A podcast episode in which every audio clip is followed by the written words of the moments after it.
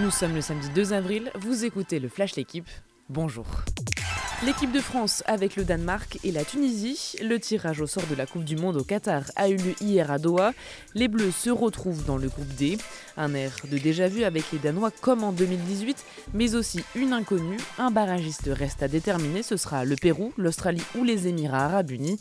Et si les tricolores se qualifient, ils croiseront avec le groupe C, Pologne, Mexique, Argentine et Arabie saoudite. Le choc de cette phase de poule, ce sera dans le groupe E entre l'Espagne et l'Allemagne.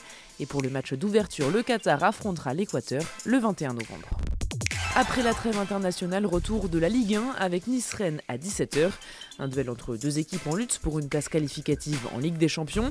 Les Niçois, meilleure défense de Ligue 1, face à la meilleure attaque du championnat. Les Rennais ont inscrit 63 buts, c'est 24 de plus que Nice. Et cet après-midi, ils espèrent être portés par Terrier Laborde et Girassi.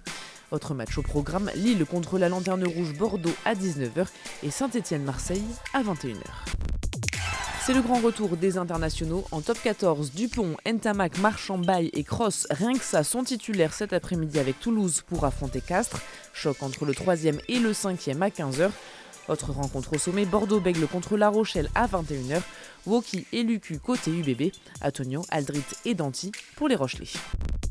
Après 36 heures de suspense, Wood van Aert a finalement annoncé son forfait pour le Tour des Flandres dimanche. Le Belge, grand favori de la course, est positif au Covid.